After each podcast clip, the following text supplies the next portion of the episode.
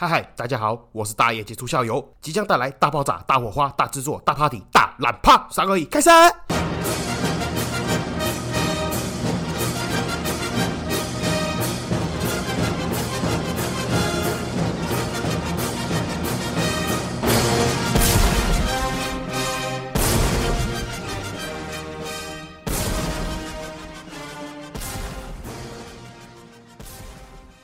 嗨嗨，这里是社会观察日记，我是大一结束校友，欢迎回来。好，今天继续聊一下那个银楼老板不会告诉你的十件事，Part Three。好，那今天先分享一下最近好像炒得红红火火那个亲亲诈骗的事情。啊，干，那我也都还没有了解到底是事情发生怎么样，怎么为什么跟小商人吵起来之后，哎，干，今天就道歉结束了，这也太快了吧？那算了，反正这个也没什么兴趣啦。就不过说真的，我自己有个想法啦，就我觉得也蛮可惜的。那他那个是男朋友还是老公，无所谓了，反正就他那个。男伴呢，既然都想要花钱包装形象，让青青成为那种好像投资家还是名流名媛之类的，他怎么没有想要把自己当品牌经营呢？你如果把自己当品牌经营，做一些正道生意，还是一些比如说开创自己品牌卖些东西，我觉得这个比较长远吧。这应该是可以当成一个企业还是生意经营吧？那何必要做诈骗呢？还是觉得这样一次包起来比较快？我是觉得蛮可惜的啦。如果是我是不会这样做了。如果是我的话，我如果是金主的话，我应该会就把青青名流化，然后让他。看起来像投资家、企业家，然后成功的女生，然后过得很好，开跑车、戴名表、戴名包，然后开始做一些，比如说混圈子啊之类的。毕竟他本身就是网红嘛，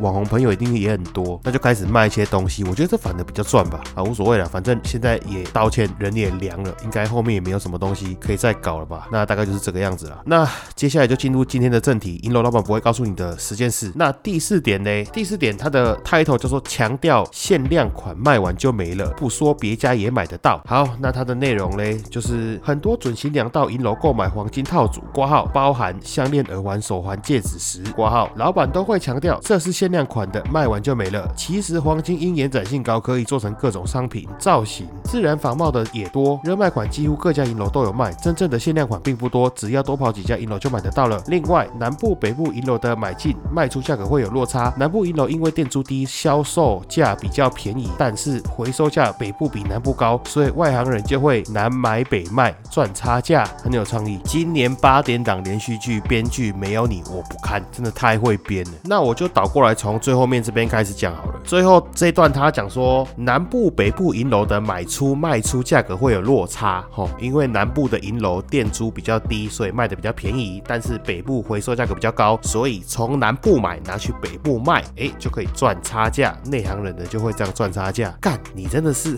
我真的不知道怎么讲哎，你怎么，你到底怎么想的？哎，你掌握财富密码，你你真的财富自由。我跟你讲，真的太屌了。看到这篇文章的有福，你就这样子套利，太屌了，一天就一趴，一个月三十趴，一年三百六十五趴，我都不敢想，干，真的太屌了。这个超越巴菲特分分钟的事情，大概是哦，不用，大概不用几年，你就这样一直 all in，然后开杠杆，信贷、房贷、车贷全部贷下去，一天一趴，无风险套利哦，也其实也不止哎，你你。哇，干你这样子，反正南北开车三四个小时，哇，你知道跑来跑去，跑来跑去，跑来跑去，没多久你就财富自由，再来你就可能变台湾首富，然后变亚洲首富，然后冲出银河系，太屌！没有这种事情好吗？一起在攻杀小，有这种事情我们自己厂商做就好了，我们还轮到客人一起那个派哟？我有听过有人说海产拿去山上卖价格比较好，我有听过人家说山产拿去市区卖还是海边卖价格比较好。干我第一次听到有人说黄金从南部买，然后拿去北部卖会赚钱，干你洗。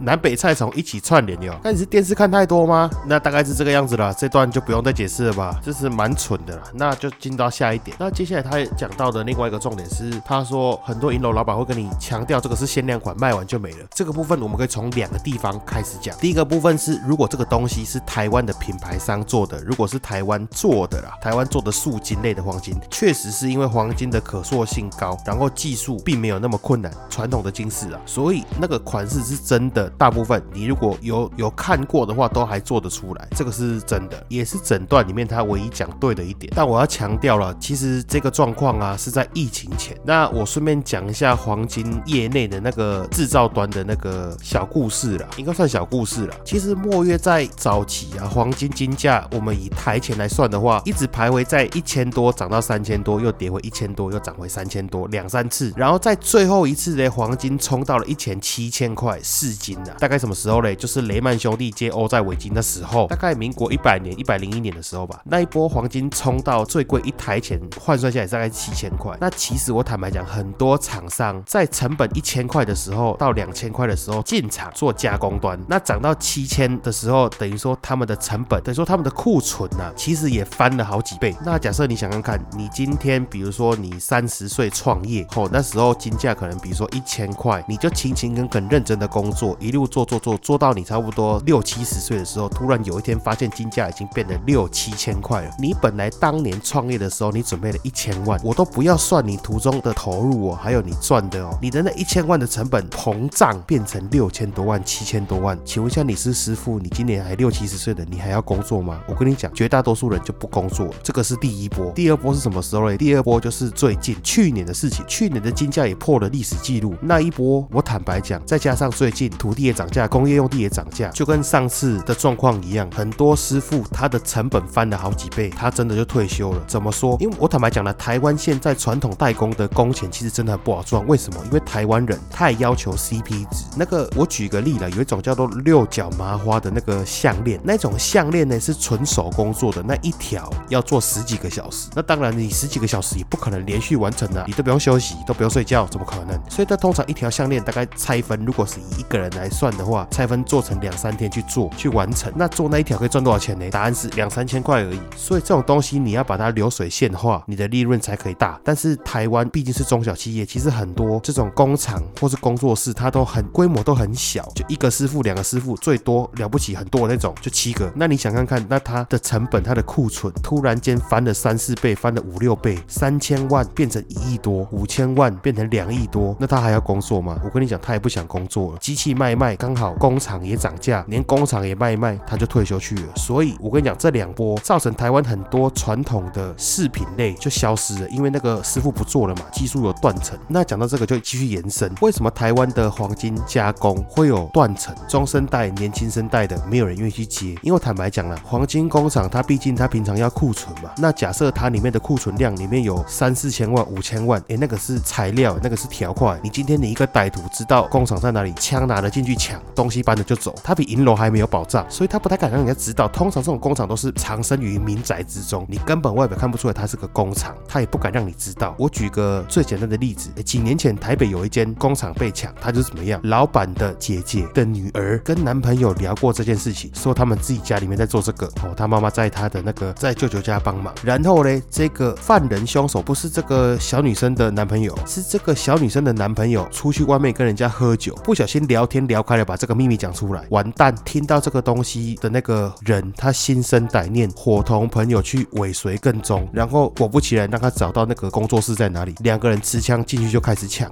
那个 他，我说那个老板的姐姐，就是那个小女孩的妈妈，屁股还被开了一枪。所以我的意思是说，其实很多这种员工啊，或者是里面的师傅，他上班之后进去就是被关在里面，没有自由，可能上班八个小时，吃喝拉撒都在里面，关在个房间里面。我坦白讲啦，高扎喜大郎老人家年纪比较大的早期，他们可以忍受这种孤寂感、孤独感，或者是就很像被关在那个笼子里面的感觉。那现在年轻人他没办法，变成说，我觉得是时代环境不一样了，想法也不一样，所以现在很多年轻人不太愿意去做这个工作，因为太压抑了，你又被关在里面，然后再加上可能传产吧，大家年轻人都不喜欢做，所以这个地方真的是变成师傅跟技术有个断层落差，然后有的就失传。那我这里就先就刚刚这个小段落先做个总结，就是传统的台湾黄金金饰确实是可以模仿，而且很好制作，但是因为这几波黄金飙涨的关系，师傅工厂老板身家翻好几倍，所以很多就退休不愿意做，再加上师傅的传承没有年轻人愿意去接，所以造成很多东西都已经消失不见。那前面这段就是台湾的黄金加工部分，那接下来要讲说对岸的黄金加工部分。那在这之前呢，我先讲一个小故事，一个小知识啦。其实台湾早期呢，三十年前、四十年前、五十年前，那时候等台湾级 in 卡吧，台湾正有钱的时候，经济起飞的时候，其实台湾跟香港啊是不分伯仲，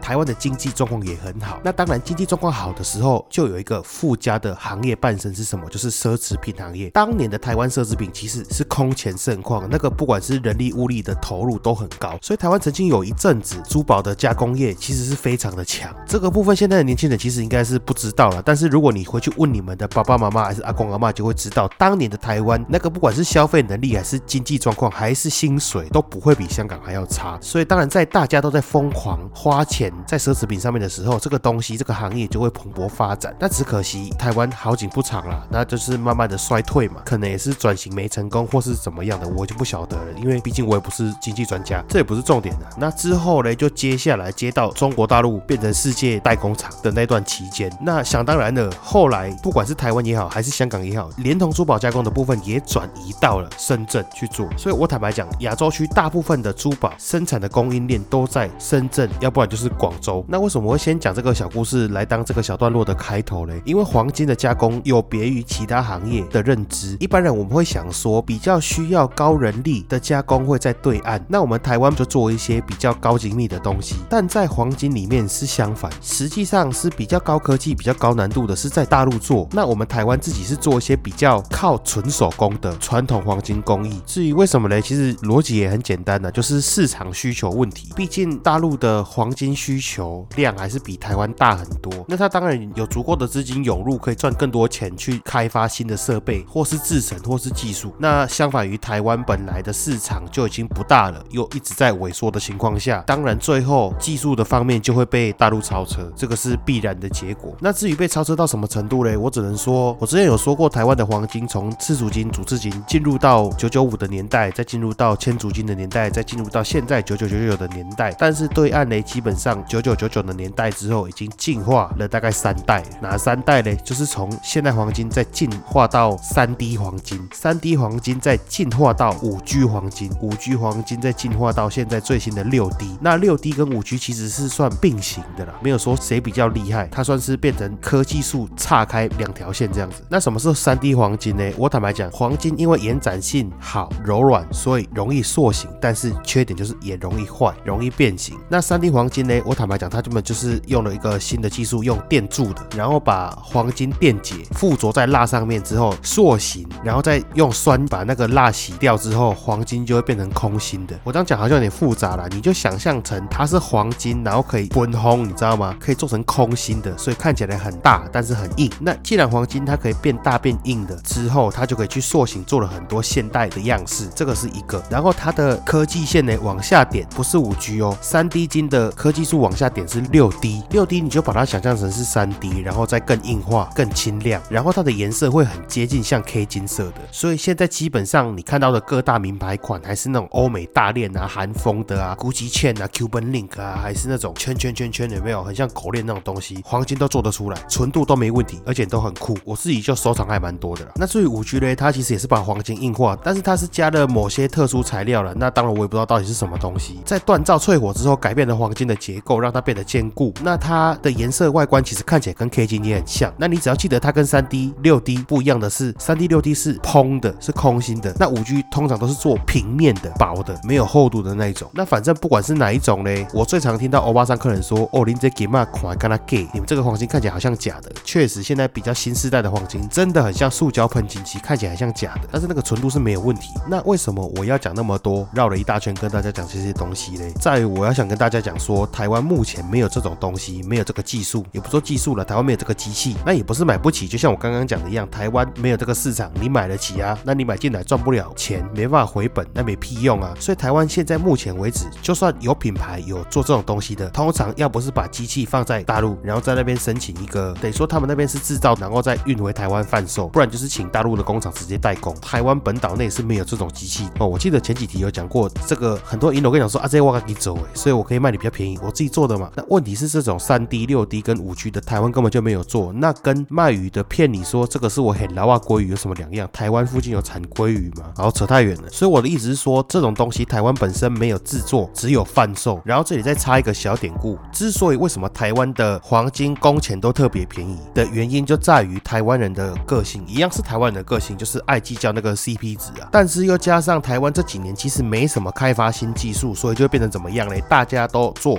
差不多的那几样东西，那就会有个状况，什么状况？假设说 A 厂商跟 B 厂商两个人做的东西商品都一模一样，都是一件蓝色的衬衫，然后这个衬衫呢，好巧不巧，设计材质全部都一模一样，那会发生什么状况？就是 A 公司跟 B 公司为了要抢单，所以他们两个销价竞争。那好，销价竞争完之后，得到一个最低的价钱卖给下游的厂商。那下游的这个零售商呢，也为了要跟其他的零售商比价，所以他又继续销价竞争，要卖给消费者。所以这个蓝色衬衫呢，到后来就变成烂大街，全部都是，到处都是它。但是它又特别便宜，因为大家都在销自己的毛利，为了要求竞争。所以现在对岸的生态就变成说，他们跟韩国东大门一样，东西换季出的很快，换新很快，一直在跑，就是快时尚这样子啊。那为什么要变成这个样子呢？因为不同的产品你就没办法去比较，没有办法比较说谁贵谁便宜，这样也不会造成我们下游零售商销价竞争，他们厂商制造端也不会有相加竞争的状况发生。那所以我为什么讲的那么长呢？就是在于像我讲的，那既然这种快时尚，那一旦你这个东西你错过了，很有可能接下来就不会再制作贩售了。为什么？因为黄金铸造嘞，它是算一炉一炉去开的，它不可能单就为你那一件东西去开一炉。当然凡事没有绝对，那假设说那个东西对你很有意义，你也愿意负担一个东西，你要买一整炉的料，那当然没问题啊，大家厂商一定会为你做啊。那当然通常情况下不可能会有这种事情发生嘛。那所以我才会讲说，如果是对岸做的东西，像是快时尚这种东西，真的很有可能他做下来，你当下你没有买，那永远错过了。那这个段落大概是这个样子。那我们接下来就进行下一点，第五点。第五点只说金价会涨，催促付定金，没说走势谁也看不准，这是它的标题。那它的内容写说，当你犹豫不决不要买时，老板都会说，挂号，你今天买比较便宜，明天金价上涨会比较贵，喜欢可以先付定金，我帮你保留，就算明天涨价，我还是用今天的售价卖给你。挂号，其实明天金价是涨是跌，老板根本就不知道，因为连黄金分析师也看不准黄金走势，所以千万不要因为一时付了冲动付定金，以免买贵了。另外，买了金饰就要立刻带回家，不要让店家替你保管，因为难保店家不会挂号掉包挂号，或是在金饰上面动手脚。好，大概这个样子。那这个段落一样可以分两个部分来讲。第一个部分，老板叫你赶快付定金的那个部分。那当然坦白讲，那个老板叫你赶快付定金那个话术的部分，我们就不用讨论。我想要讲的是哦，你像这个例子，听众好朋友一定会有个疑问：那老板催促客人去付定金，假设未来涨了，还是照这个价钱卖给他？那万一跌了呢？老板是不是赚到了？又或者是说，为什么老板叫你现在付定金，接下来未来如果涨了的话，老板可以用一样的价钱卖给你？这个就要讲到像前几集有提到的那个期货的概念。那其实虽然很多银楼老板他不知道如何去用期货、黄金期货避险，但其实在银楼业界里面呢，有一种职业叫做中盘。中盘的角色呢，它其实就有点类似于期货、黄金期货那个概念。那我先介绍一下这种市金类的中盘，它是在干嘛？其实啊，银楼跟一般的那个行业有点不太一样。一般以做小生意的产业来讲啊，很多人都会认为大盘比中盘有钱，中盘比小盘有钱。那最穷的就是那个零售的部分。但银楼比较不太一样，银楼比较像是上中下游那种概念。那通常呢，上游是最没有钱的那一个。那我当然这里指的上游嘞，不是指之前前几集有提到那种黄金回收大盘那种上游，这里指的是加工端的上游。加工端的上游通常都只有做一些指定的部分，像是单做做几样零件，或者是单做项链的链子身，又或者是说像黄金来讲好了，比如说可能他专做麻花链，那他就整间工厂只做三种款式，一种麻花链，一种麻花六角链，一种麻花钻砂链，就这样子，他就是只生产这三种项链。那中盘呢？中盘就是去跟这些 N 百个上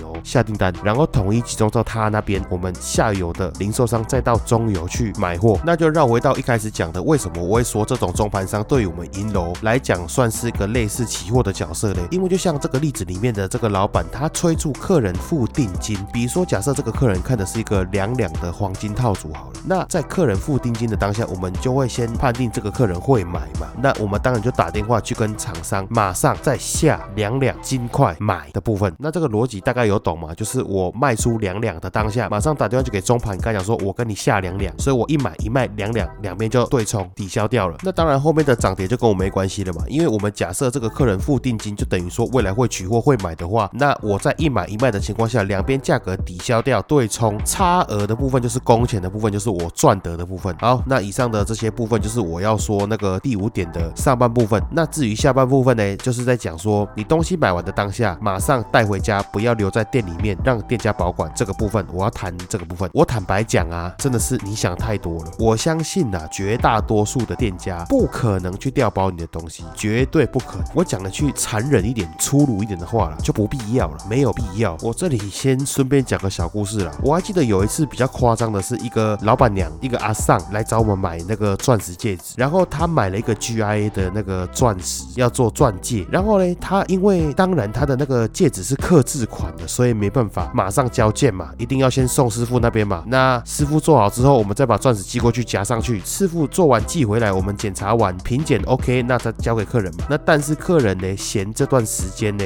他看不到，他害怕他的钻石被掉包。那其实我们也先跟客人商量过，也跟他讲过了，就是那个 GIA 的钻石啊，我们会附那个 GIA 证书，上面有 QR code，你手机一扫就可以上到那个 GIA 的网站，那个就很像身份证，你知道吗？它就是有钻石的照片跟那个里面的那个内含物的图，没必要骗的，你懂意思吗？就你就长这个样子啊，那个身份证上面照片就长得跟你的样子一样，你怎么拿其他人的脸来对这个身份证？那对不起来啊，对不对？那当然是欧巴桑他就听不懂，也听不下去，那没关系，我们最后就跟他达成协议，就是那你这个钻石你先带回家，那等东西做好了之后呢，我载你去师傅的工作室，在你的面前把这个戒指夹起来。那当然，因为夹起来之后啊，会有一些后续的那个细加工还要处理，比如说爪子要抛圆嘛，或者是说整个戒指有擦伤地方要电镀，那你就必须要在现场再继续等我一下，可能要再等几个小时这样子。那客人 OK，那他 OK 就 OK 嘛，那我就这样子，我就当天真的等师傅做好之后，我载他去工作室，然后让他看着师傅安把那个钻石安上去，这样子他才安心的收下那个成品之后回家。好，那我就就这个故事来告诉你，为什么店家不会去换你的钻石，还有师傅为什么不会去换你的钻石。我先讲，坦白讲啊，师傅不可能去换你的钻石，最有可能换的是谁？其实就是店家而已。如果店家没换的话，你就不用担心了。那为什么我会说店家不会去换你的钻石嘞？你要想一个问题，一个最根本的问题，我们用逻辑去思考。通常为什么要换你的钻石？因为要赚钱，要赚钱嘛。啊，不赚钱换你钻石干嘛？看你讨厌吗？不可能啊。那再来嘞，偷换你钻石，为什么用偷这个字嘞？就是不要让你发现。那你有没有发现一个很有趣的事情？就是要用比较差的那个东西，偷偷的换掉你买的那个比较好的东西，来赚取中间的差价，跟偷偷的不要让你发现这两件事情是没办法并行存在的。怎么说嘞？我解释给你听。那我先跟大家讲一下那个钻石的颜色嘞，很简单，diamond 从 D 开始，D E F G H I J K 一直往下到 Z，颜色越前面代表越白。我们以三十分的钻石为例来讲，那假设你今天很有眼光，买了一个 D V S One 品质很好的钻石，我们为了要赚那个差价，偷偷的用比较差的第二个颜色 E V S One 换掉你那个钻石，那你知道我可以赚多少钱吗？我大概就赚一千多块而已啊！我为了这一千多块去犯罪，你觉得有可能吗？我开银楼诶，大哥，为了一千块去犯罪呢，大哥，然后生意直接搞砸呢，大哥，传出去都不能听呢，大哥。好，那你这时候就会说，那你一个颜色不够，你可以偷换两个颜色啊。好，我告诉你，那我再往下用 F V S One，你知道我可以赚多少钱吗？就